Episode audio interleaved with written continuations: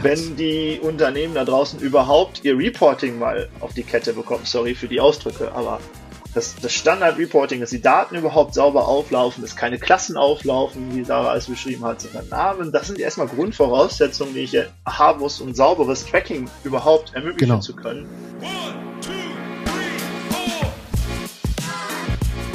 Episode 81 und wir starten so ganz langsam vorsichtig Richtung Jahresende. Und was machen wir so am Jahresende? Naja, wir schauen, ob wir unseren Arbeitsplatz im weitesten Sinne, wenn wir in die Weihnachtsferien gehen, ordentlich hinterlassen. Worüber redet die da eigentlich? Worum geht's in der heutigen Episode?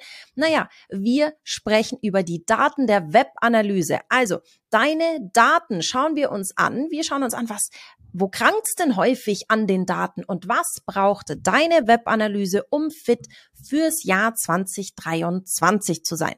Ja, wer ist denn heute dabei? Das bin zum einen ich, die Sarah Jasmin Hennessen und mit mir hier ist der Patrick. Erwischt und ich freue mich sehr, äh, Sarah. Super wichtiges Thema und viele nutzen ja auch den Jahreswechsel immer so jetzt, jetzt der Neustart, so, oder? Ich kann trotzdem empfehlen, das habe ich immer auch früher bei meinen Schulheften mir vorgenommen. Das nächste Heft wird jetzt richtig ordentlich und sauber gepflegt. Äh, ich glaube, den Impuls braucht es immer und jeden Tag. Deswegen freue ich mich sehr. Ich will gar nicht vorweg spoilern, sondern erstmal dieses Format, wie ihr wisst, ist ja aus unserem 121 Stunden Newsletter im Positiven heraus eskaliert und Sarah und ich greifen immer so unsere Daumenstopper der Woche heraus und ich bin sehr gespannt oder nein, ich meine zu ahnen, welchen du dir ausgesucht hast, Sarah. Welcher war es denn bei dir? Es war das Social Media Audit. Also wir nehmen mal alle Social Media Kanäle, die wir so haben, unter die Lupe und schauen, was funktioniert, was funktioniert nicht, wie sind so die Daten. Also ich hänge auch heute so ein bisschen schon in der Thema thematisch in der heutigen Episode mit den Daten. Wir hatten einen wahnsinnig spannenden Talk mit der Sarah Sunderbrink, die mit So Plus einen Award gewonnen hat für eine ähm, internationale, organische, also unbezahlte Kampagne. Und die hat uns da so ein bisschen hinter die Kulissen schauen lassen.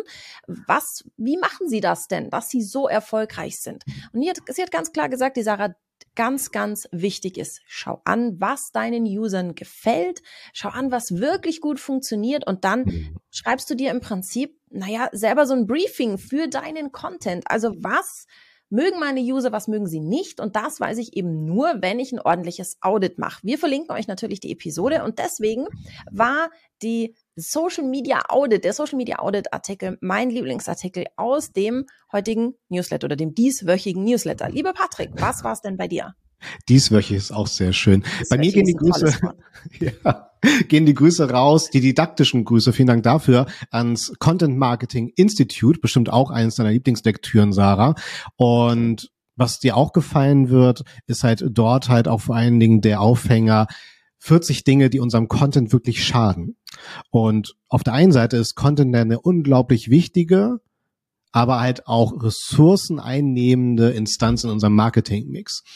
Und ich erlebe es halt immer wieder, ähm, dass Content mit viel Qualität auch produziert wird tatsächlich, aber oft dann zum Beispiel in eine technische Umgebung aufgehangen wird, wo er sämtliche Energie auch zum Beispiel aus SEO-Sicht verliert.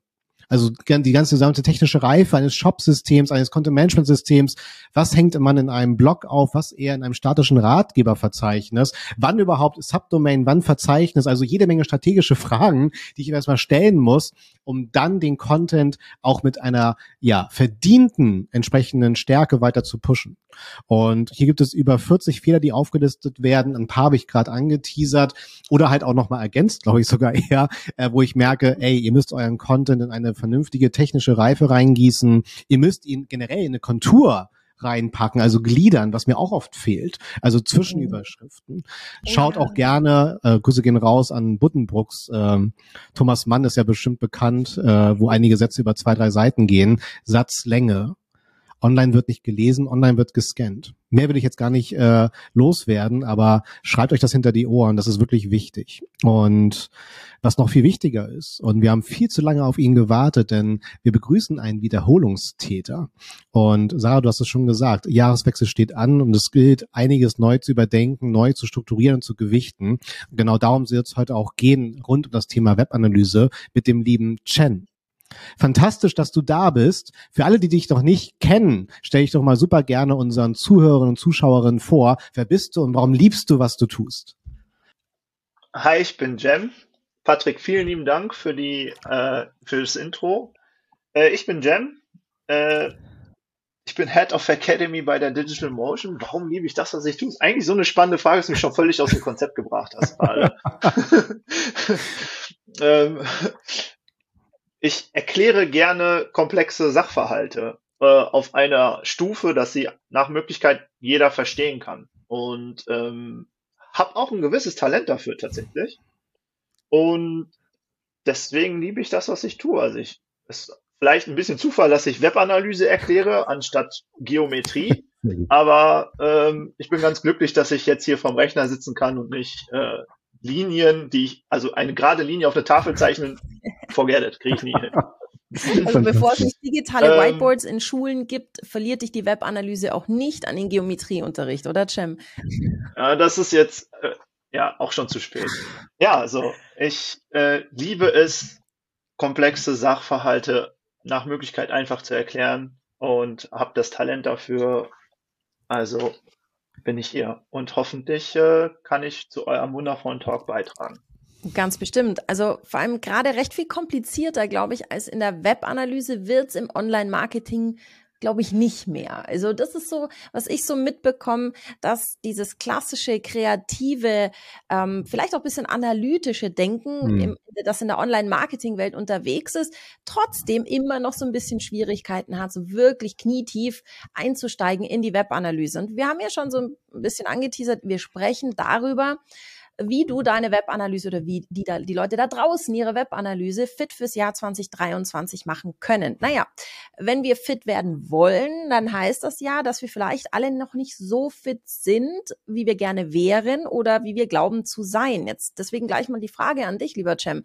Wenn du so in Projekte schaust, ähm, die du so betreust, begleitest, berätst, wie ist denn so der Querschnitt? Wie ist der Stand da draußen in der, in der Webanalyse in deutschen Marketingunternehmen, äh, Entschuldigung, Marketingabteilungen? Eigentlich muss ich sagen, doch relativ okay. Und ähm, auf jeden Fall als, als Thema in den einzelnen Teams schon angekommen und teilweise auch verankert. Ähm, es kommt halt darauf an, auf welcher Stufe du guckst. Ne? Also wir bei der Digital Motion haben ein äh, Reifegradmodell, anhand dessen wir eine Bewertung durchführen können. Und da ist es so ein, so ein kleiner Aufhänger. Und ähm, das Thema Webanalyse ist, ist überall aufgegangen. Es kommt halt darauf an, wie stark du es verfolgst. Und es kommt auf Manpower an, auf Technologie, auf Wissen. Und generell ist das Thema da muss auch da sein. Ähm, schließlich wird sie auch bewerten können, was du veranstaltest online. Aber ähm, ähm, es denk, ich denke, wir hinken hinterher. Also die, die Möglichkeiten, die du theoretisch mit der Webanalyse hast und das, was halt umgesetzt wird, da ist noch ein Gap. Teilweise einfach, weil Technologien ein bisschen langsam rüberschwappen ähm, aus den USA, teilweise aufgrund rechtlicher mhm. Verordnungen ähm, sind, sind die Hände gebunden. Aber nichtsdestotrotz sehe ich halt schon ein, ein deutlichen, ein, ein deutliches Hinterherhing. Nicht alle Unternehmen in Deutschland, wir haben ja so ein paar ähm, sehr gute äh, Online-First äh, Unternehmen, ähm, die ihr Ding sehr, sehr gut machen, ohne jetzt welche mit Namen zu nennen, aber jeder denkt jetzt an, an ein paar gewisse Unternehmen aber die große Breite hinkt noch ein Hauch hinterher, da kann man halt noch mhm. nacharbeiten. verstanden. Ich erlebe halt immer, dass jede Menge Daten erhoben werden und welche Fragen sollen denn diese ganzen Daten beantworten? Also ich liebe dieses Beispiel von äh, den Buddies von Dropbox.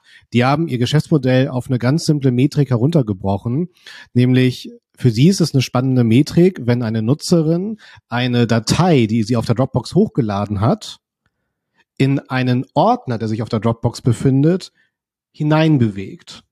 Das bedeutet, anfängt, die Dropbox zu strukturieren. Und ab da sagt Dropbox, Metrik erfüllt. Und wir schlagen jetzt, Stichwort Upselling, unsere Pro-Version vor, die Bezahlvariante.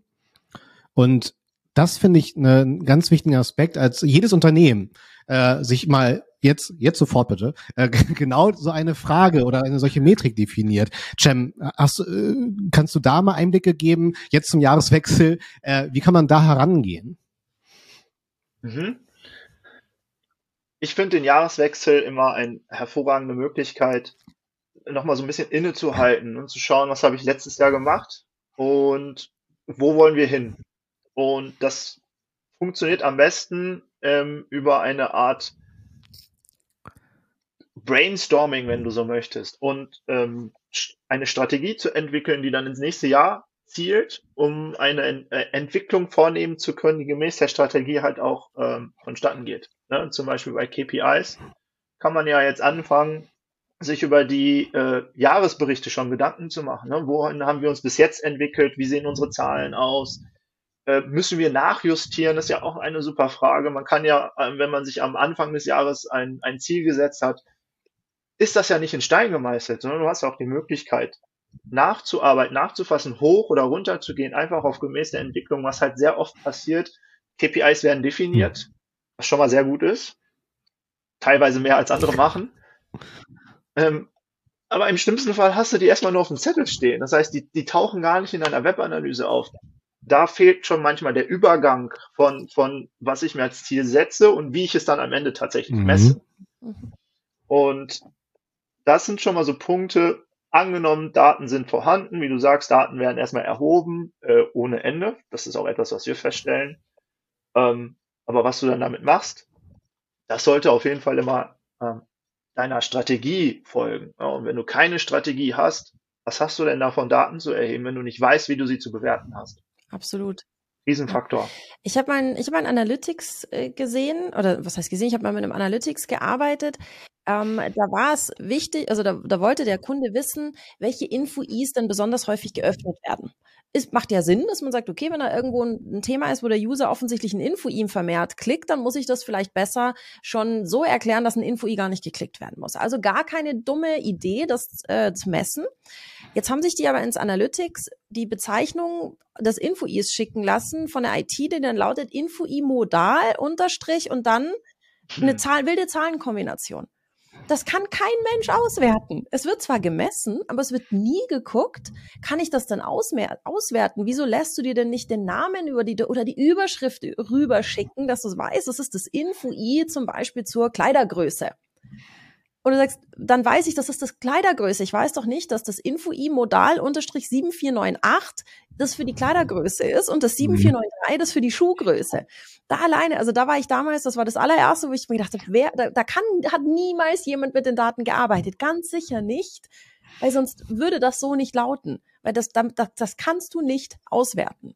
Das finde ich, ähm, mhm. finde ich Wahnsinn, wie, wie oft diese Datenkrake, die, das ist ja so ein hässliches Wort, aber diese Datenkrake ausgeworfen wird. So, lass uns mal alles messen. Mhm. Und dann ersäufst du in deinen eigenen Daten und hast keine Ahnung mehr, was du jetzt eigentlich damit machen sollst, weil alles viel zu viel und viel zu unstrukturiert ist oder auch nicht konsistent strukturiert. Ja, ähm, ja. Mhm. Wenn wir jetzt, Cem, sagen, wir sind jetzt in diesem Chaos angelangt, das ich gerade beschrieben habe, und wir wollen da jetzt ein Projekt draus machen, das ordentlich zu strukturieren. Wir haben ja gesagt, wir machen hier Jahresendaufräumaktion. Wir haben jetzt so ein Chaos, wie ich das gerade beschrieben habe, Unmengen Daten, das ist alles irgendwie schräg bezeichnet, wir wissen gar nicht so richtig was, wie, wo. Wie sieht so ein sinnvolles Webanalyseprojekt denn aus? Also wie wird sowas aufgesetzt? Auch vielleicht fangen wir mal ganz basic an im Unternehmen. Wo gehört Datenkompetenz in einem Unternehmen verankert? Gibt es da eine Stelle? Gibt es da mehrere? Wie, wie sieht es deiner Meinung nach aus? So ein gutes Setup? Mhm. Das ist eine super spannende Frage, weil auch was auch immer ich jetzt sage, das wird, das wird mir da zurückgespielt. Das kommt wie ein Boomerang zurück, höchstwahrscheinlich. Dann wirf mal los. Aber hm, ich, ich glaube, es sollte eine dedizierte Webanalyseabteilung geben. Es sollte nicht im Marketing aufgehangen sein. Wir können darüber reden, ob es in, in, in die BI-Abteilung mhm. gehört, ne? weil durch Erhebung der Daten passt es rein in, in, in Business Intelligence. Aber du brauchst, wenn du es sauber aufsetzen möchtest, dedizierte Digitalanalysten, Webanalysten, die sich darum kümmern. Mhm. Und dann brauchst du auch noch mehrere, also so, ich sag mal, spezielle Typen. Einmal diejenigen, die es technisch aufsetzen, die eher versierter sind mit dem Coding die könnten vielleicht deine Problematik äh, lösen, die du gerade beschrieben hast, Sarah, mit den, mit den Klassen, die als Info übergeben werden. Und diejenigen, die es analysieren. Das heißt, eher Dashboards bauen, Reports bauen, Power BI Tableau-Verknüpfungen aufsetzen ne? und dann mit den Stakeholdern sprechen, um halt die Daten in der Form aufzubereiten, damit sie einfach konsumiert werden können. Ja, aber das beschreibt schon eigentlich ein Zwei-Mann-Team. Mhm. Äh, und das wird immer größer und größer, je nachdem, was du halt am Ende äh, benötigst. Mhm. Also wie viele, wie viele Stakeholder bedienst du intern oder auch extern? Wie groß ist euer Unternehmen? Wie viele Webseiten werden äh, betreut? Das ist sicherlich eine spannende Aufgabe, wenn du mich fragst, wo sie verortet ist und wo Daten hingehören, eigentlich in eine eigens dafür aufgesetzte Struktur. Finde ich, finde ich mega. Unterschreibe ich, Cem. Und ich finde es auch ganz wichtig, nochmal zu betonen, weil was ich auch immer ganz gerne so als, als Organigramm bastel, ist dann halt dieser Konflikt oft auch zwischen zum Beispiel den Abteilungen Brand und Performance. Und dann zeige ich immer ganz gerne bildlich und Leute dazwischen liegt dann wirklich eure unabhängige Instanz von BI zum Beispiel, die Datenanalysten. Und da betone ich halt ganz gerne, Cem, so diese, diese Unabhängigkeit, um halt jegliche Subjektivität in einer oft geführten Diskussion zwischen Brand und Performance zum Beispiel ähm, aushebeln zu können, weil im besten Fall, na, äh, ich glaube, das hast du dir eh tätowiert irgendwie, Cem, äh, regieren dann die Daten und nicht irgendwelche Meinungen unser Marketing. Und da finde ich diesen unabhängigen mhm. Aspekt, dass halt wirklich die Daten als neutrale Bewertungsinstanz zu verstehen sind, unglaublich äh, wichtig und schlau von dir, wirklich darüber nachzudenken, auch wenn es nur zwei Menschen erstmal sind, aber dass man diese BI-Instanz hat. Mhm. Ähm, wie siehst du das, Cem? Wie viel Datenkompetenz gehört dann in die einzelnen Abteilungen? Also ist dann mhm. diese, diese Datenabteilung, nenne ich sie jetzt mal, baut die Dashboards für Social Media Manager, für Content Marketer, für SEOs, bauen die Dashboards? Oder ist das wie so eine Verteilerstation sozusagen, wie so lauter kleine Satelliten, dass dann in der SEO-Abteilung auch jemand sitzt, der die Daten wirklich lesen kann, dass man sagt, auch der mhm. Content Marketing Manager kann am Ende des Quartals sagen, ob das, was er da gemacht hat, was gebracht hat oder nicht. Wie siehst du da das, das, das Wunsch-Setup? Wir sind ja bei Weihnachten, da dürfen wir uns was wünschen. Oh, sehr gut. Sehr gut, Wunsch-Setup, sehr schön. Äh, ich habe meine Wunschliste hier vorliegen. ähm, Meiner Meinung nach ist Datenkompetenz äh, mittlerweile eine Schlüsselkompetenz, die in nahezu allen Bereichen aufzufinden sein muss. Ja. Und sie ist es langsam auch. Ich habe vor zwei Stunden circa auf einer bekannten Stellen, auf einem bekannten Stellenportal, ähm, hat auf jeden Fall was mit Ingrid zu tun, ähm, nachgeschaut. Ich habe Google Analytics eingegeben und geguckt, wie viele oh, Stellenanzeigen draußen ja. sind. Über 7000 offene Stellen, wo Google Analytics irgendwie involviert ist. Ich habe mal kurz durchgeguckt, da waren Social Media Manager, dann Content, äh, Project Manager, natürlich die Analysts. Ja, aber alles andere ebenfalls. Überall wird aufgelistet, wünschenswert wäre Erfahrung mit einem Webanalyse-Tool in Klammern Google Analytics. Selbiges Spiel auch für den Google Tag Manager mal gemacht, weil es auch sehr spannend ist, ähm, zu sehen, dass du ähm, Kompetenzen mitbringst, wenn es darum geht, Daten zu erheben. Also wie werden Daten eigentlich erfasst? Woher kommen meine Daten denn überhaupt, die ich hier gerade konsumiere? Da ist jetzt äh, immer noch spannend, also über 700 offene Stellen aktuell in Deutschland, ähm, aber nichts im Vergleich zu, zu, äh, zu unserem ähm, Google Analytics. Und das ist nur ein Tool gewesen. Ich ja. habe jetzt einfach mal ein Tool genommen, was halt sehr oft benutzt wird, äh, ganz, ohne jetzt Werbung dafür machen zu wollen. Ja, aber ganz kurz, Cem, äh, wir sind ja alle drei Trainerinnen bei der 121 Watt. Das wird ab sofort meine erste Folie bei jedem Webinar und Seminar. Das ist ja mega gut, ne? Um einfach den Need, ja. den Need des Marktes darzustellen. Finde ich fantastisch. Habe ich, habe ich tatsächlich drin. Ja. Und noch die Usage of, ich, ich mache ja Google Tag Manager, die Usage of GTM ja. worldwide ja. und lasst, ich, ich blende nur die Zahlen ein und lass meine Teilnehmer raten, was die Zahlen zu bedeuten haben. gleich Mega. in die Datenanalyse ah, einsteigen. Fertig. So. Ja, Würde genau. gleich wissen, worauf ihr euch heute einlasst. Ja, sehr cool. Also, ja, Und ja.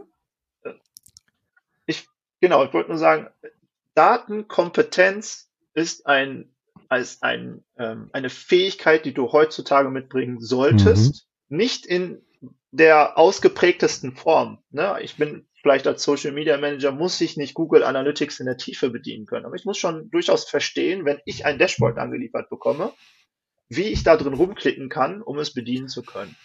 Um nochmal ganz kurz auf die Frage zurückzukommen, was, was ist dann eine Webanalyseabteilung? Also ist sie dann Lieferant von Dashboards und Reports? Ähm, oder wie ist das Ganze aufgesetzt? Ich mag halt gerne diese Hybridfunktion. Mhm. Am besten in einer Art Self-Service. Das wäre ideal. Ne? Also ich bringe als Webanalyse-Abteilung den anderen Abteilungen bei, wie sie mit den angelieferten Daten arbeiten können.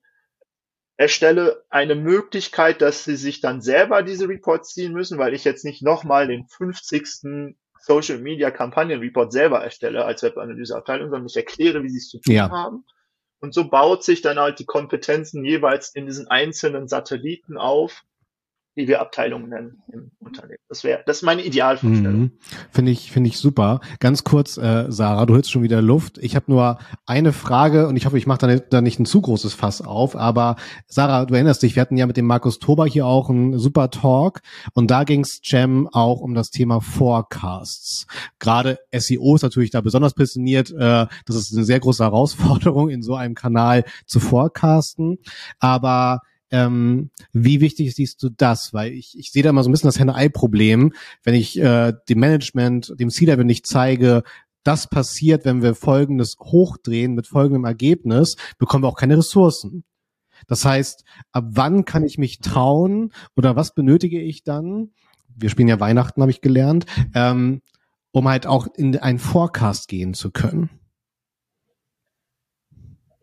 Eine sehr spannende Frage auch.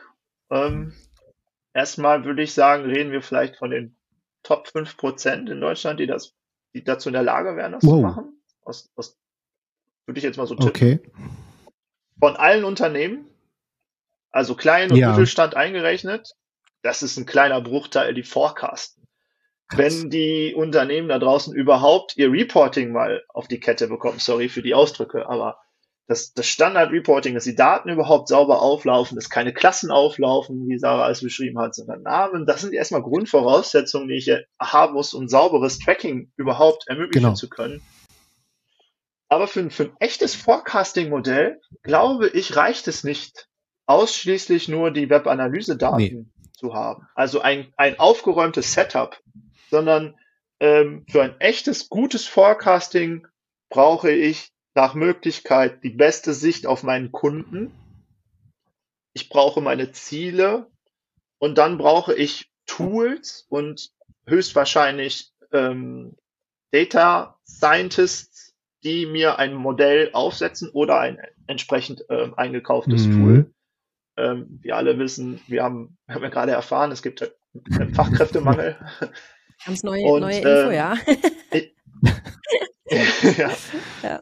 Ganz, aber mit frischen Zahlen. Immer wieder aktualisiert. Und ähm, ja, ich glaube, für ein Forecasting musst du erstmal deine Hausaufgaben richtig machen. Also deine Datenstruktur, dein, deine Datengrundlagen, die Basis muss da sein. Wenn das sauber aufgesetzt ist, kannst du dich daran wagen, Mhm. auf Basis von vielleicht ähm, Vorjahreszahlen dann ein, ein Modell zu füttern, welches dann entsprechende Vorhersagen machen kann. Das, wie gesagt, kann ein eingekauftes Tool erledigen für dich, das kann ein ähm, vielleicht ein, ein Data Scientist dann entsprechend machen, aber die brauchen als Grundlage erstmal Daten. Die müssen in einer sauberen Struktur folgen. Mhm. Was uns jetzt zurückführt zu unserem Projekt, wo wir jetzt gesagt haben, wir haben Datenchaos, wir wollen da jetzt ein Webanalyseprojekt draus machen, das uns, sage ich mal, ins neue Jahr oder in, in spätestens in Q2 führt mit einer soliden, stabilen Datenstruktur.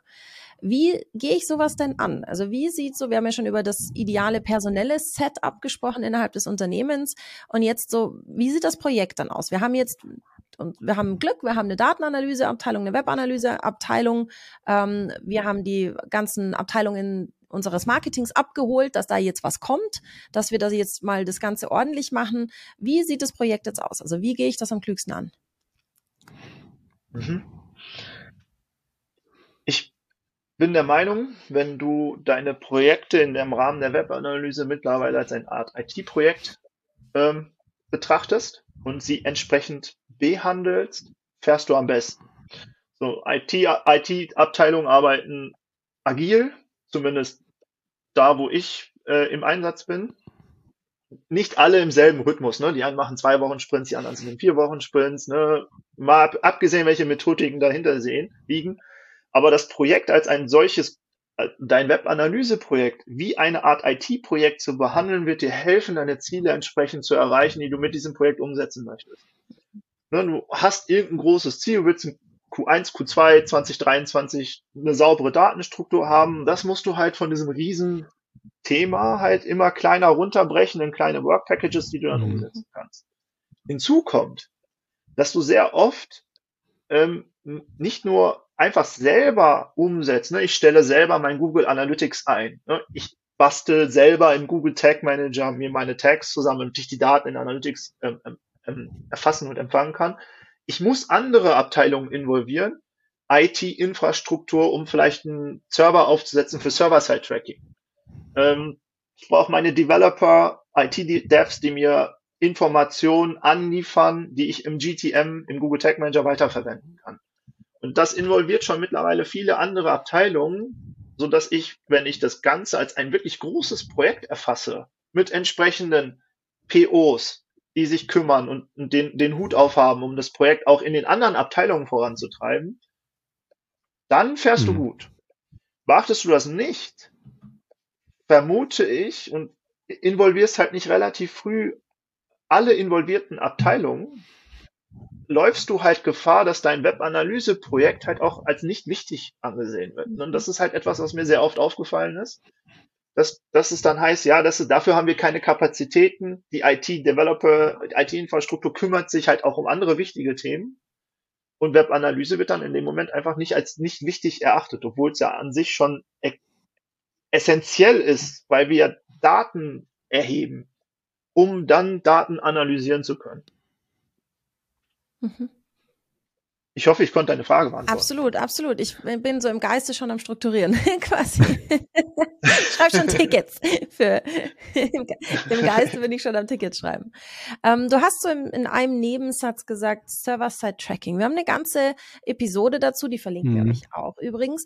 Aber für alle, die sagen, ja, nie, ich brauche jetzt keine ganze Episode, hol mich mal ab ist, ist das so das Thema für 2023, das uns erwartet? Wie sehen so die Trends aus für das neue Jahr? Wenn wir jetzt mal mhm. sagen, in Q1, Q2 kriege ich alles ordentlich strukturiert. Wo, worauf sollte ich dann so mit einem mit Seitenblick schon mal gucken, was kommt auf mich zu? Mhm. Ähm, da würde ich Server-Side-Tracking durchaus als Thema, Trendthema 2023 ähm, betiteln zumindest auf, auf Basis von dem, was in der Webanalyse ähm, vonstatten geht. Mal abgesehen davon, dass wir so ein paar Buzzword-Themen haben wie Cookie-less Tracking, habe ich noch nicht gesehen. Das echte Cookie-less Tracking ist mir noch nicht unter die Füße gekommen. Ich, ich warte noch. Google selbst verschiebt ja seine äh, Cookie-less Lösung ein paar Mal schon mittlerweile.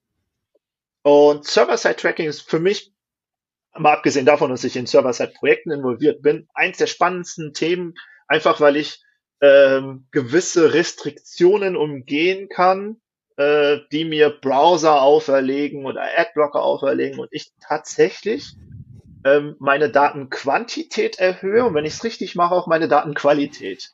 Im ersten Schritt habe ich erstmal mehr Daten. Und wenn ich, wenn ich das sauber aufgesetzt habe und weiß, welche Daten ich erfassen möchte, habe ich auch mehr Qualität in meinen Daten. Aus meiner Erfahrung ist tatsächlich der Uplift an Quantität um um 20 Prozent, ungefähr 20, mhm. 25 Prozent hast du mehr Daten, weil du Server-Side-Tracking umsetzt. In all den unterschiedlichen Tools, die du ähm, dadurch bedienst. Kann deine Webanalyse sein, aber du kannst auch die ähm, Facebook Conversion API nutzen und Daten zu Facebook senden über deinen Server-Side-Tracking. Ähm, das Thema 2023, ich glaube, werden sich immer mehr ähm, Unternehmen mit beschäftigen, weil eben ne, neueste iOS-Versionen, Safari und ähm, Mozilla-Browser immer mehr einfach die Datenerhebung einschränken und ich mit diesem Server-Side-Tracking die Möglichkeit habe, das auszuhebeln, zu umgehen, wie du es formulieren möchtest. Also ich habe am Ende auf jeden Fall mehr Daten. Das, und das ist, denke ich, ein, ein Knackpunkt für 2023, was über Server-Side-Tracking gelöst werden wird. Da die Frage, was gehen da für Ressourcen einher? Also es wird ja wahrscheinlich aufwendiger sein als die Standardlösung. Brauche ich da externe Ressourcen? Muss ich äh, mich da die Zeit begleiten lassen? Wie kann ich das umsetzen? Mhm. Du hast, Patrick, einmalig ähm, Aufwand zum Aufsetzen mhm. und dann betreibst du einen, einen, Server, einen Tracking-Server, der hat halt laufende Kosten. Die sind die im laufenden Kosten richten sich nach, den, nach deinem Traffic. Okay. Ja. ja, Traffic auf der Seite und ausgehenden Request. Wo geht es los? Ich sage jetzt, werf mal einen Raum, irgendwas zwischen 100 und 500 okay. Euro. Ja. So, kommt auf deine Unternehmensgröße ja. an.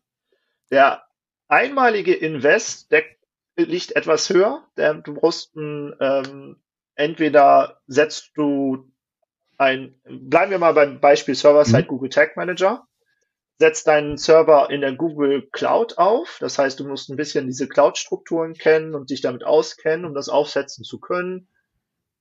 Und oder setzt es halt selber auf im Rahmen von dein, deiner IT-Infrastruktur und musst, musst halt einen Server betreiben intern. Da sind dann die Kosten vielleicht nicht mehr ganz so mhm. hoch. Ähm, in dem letztgenannten Fall musst du aber deine IT-Infrastruktur involvieren. Ja. Das heißt, ne, wir, wir kommen mehr in diese Themen. Webanalyse ist eigentlich zu betrachten als ein IT-Projekt. Ich muss sogar eine IT-Abteilung involvieren, um das umsetzen zu können. Da richten sich die Kosten nach äh, ja, internen Verrechnungssätzen, Klar. wenn ich eine Agentur beauftrage, die das dann macht, oder weil, wenn ich meine IT-Infrastruktur ausgelagert habe, dann können die einmaligen Kosten vielleicht auch so im niedrigen, vierstelligen Bereich liegen. Ja, ja, verstanden. Ja, sowas in dem Rahmen und ein bisschen Aufwand desjenigen, der den Google Tag Manager bedient. Ja, der muss dann ein bisschen dran mhm. arbeiten. Mhm. Aber auch das ist, denke ich mal, ähm, der Benefit, den ich bekomme, ist den Invest wert. Gerade auch wenn die einmaligen Kosten am Anfang hoch erscheinen, habe ich dann aber ein, eine Struktur aufgesetzt, die auf Jahre in verlässlich funktionieren wird. Höchstwahrscheinlich auch im, im Laufe der Jahre mehr an Wert gewinnt. Ja, also unterstreiche ich, ne? Also unternehmerische Bringschuld, genau in diese Datenhoheit zu investieren, weil das unterscheidet uns ja zum historischen analogen Marketing, ne? Wo wir irgendwie beim Plakat die Brutto-Netto-Reichweite ausrechnen durften. Deswegen unbedingt. Es ist halt nur die Frage, Cem, klar, es gehen Kosten und Wartungsaufwände einher. Ich denke mal, wir werden das auf jeden Fall bei, bei großen Enterprise-Unternehmen sehen, dass es umgesetzt wird. Im Mittelstand bestimmt auch. Ähm, ob gleich ein Startup bereit ist, das initial aufzusetzen. Ich würde es machen ich würde es im Businessplan auf jeden Fall berücksichtigen und äh, hier in die technische und äh, datengerechte Wartung investieren. Also von meiner Seite aus, Cem, wir brauchen auf jeden Fall die Trilogie mit dir. Das ist schon mal klar. und ich bin wieder schlauer, Sarah. Ich muss sagen, ich habe wieder einiges an Argumenten mitgenommen baue selber gerade noch Cem äh, an, an schlauen Forecast-Schablonen, mit denen man arbeiten kann. Auch gerade so für zentrale, dezentrale Marketingstrukturen ist das, glaube ich, nochmal spannend. International, wie setzt man da das auf, ne, um so ein Bewusstsein bei den Country-Managerinnen zu schaffen? Also sehr, sehr spannende Aufgaben, die mit einhergehen. Von daher, Cem, vielen, vielen Dank erstmal hier für dieses äh, audiotive und visuelle Sparring mit dir. Und ja, du kannst gerne schon mal deine abschließenden Worte für dieses Format zurechtlegen. Und ich gebe rüber zu Sarah. Ja, also ich bin nicht nur ein bisschen schlauer, sondern tatsächlich auch ein bisschen erleichterter, dass Cem gesagt hat, also zumindest das Bewusstsein, dass Daten wichtig sind und Webanalyse einen festen Platz in so einer Unternehmensstruktur haben sollte. Das Bewusstsein ist bei sehr, sehr vielen da.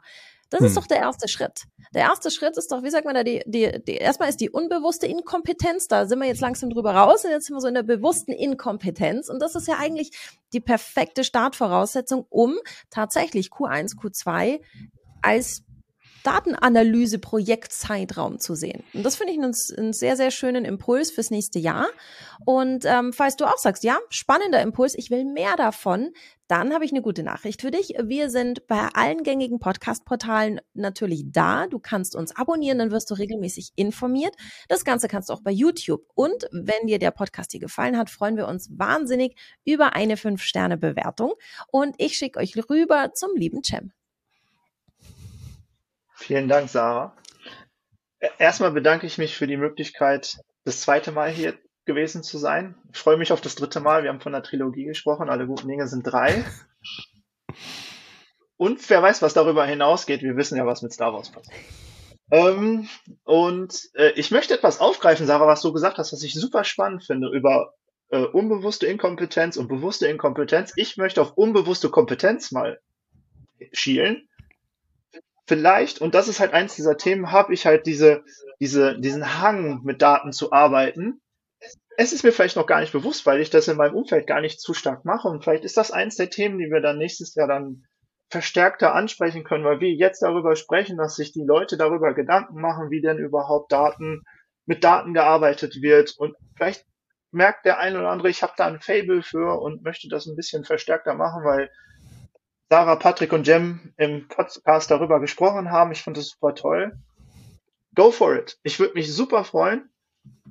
Vielleicht reden wir dann Ende 2023 über oder Anfang 2024 äh, schon auf der nächsten Stufe über die neuesten Webanalyse, Issues und Trends für die nächste Zeit. Ich bedanke nämlich nochmal sehr herzlich, dass ihr mich eingeladen habt. Es hat mir super viel Spaß gemacht.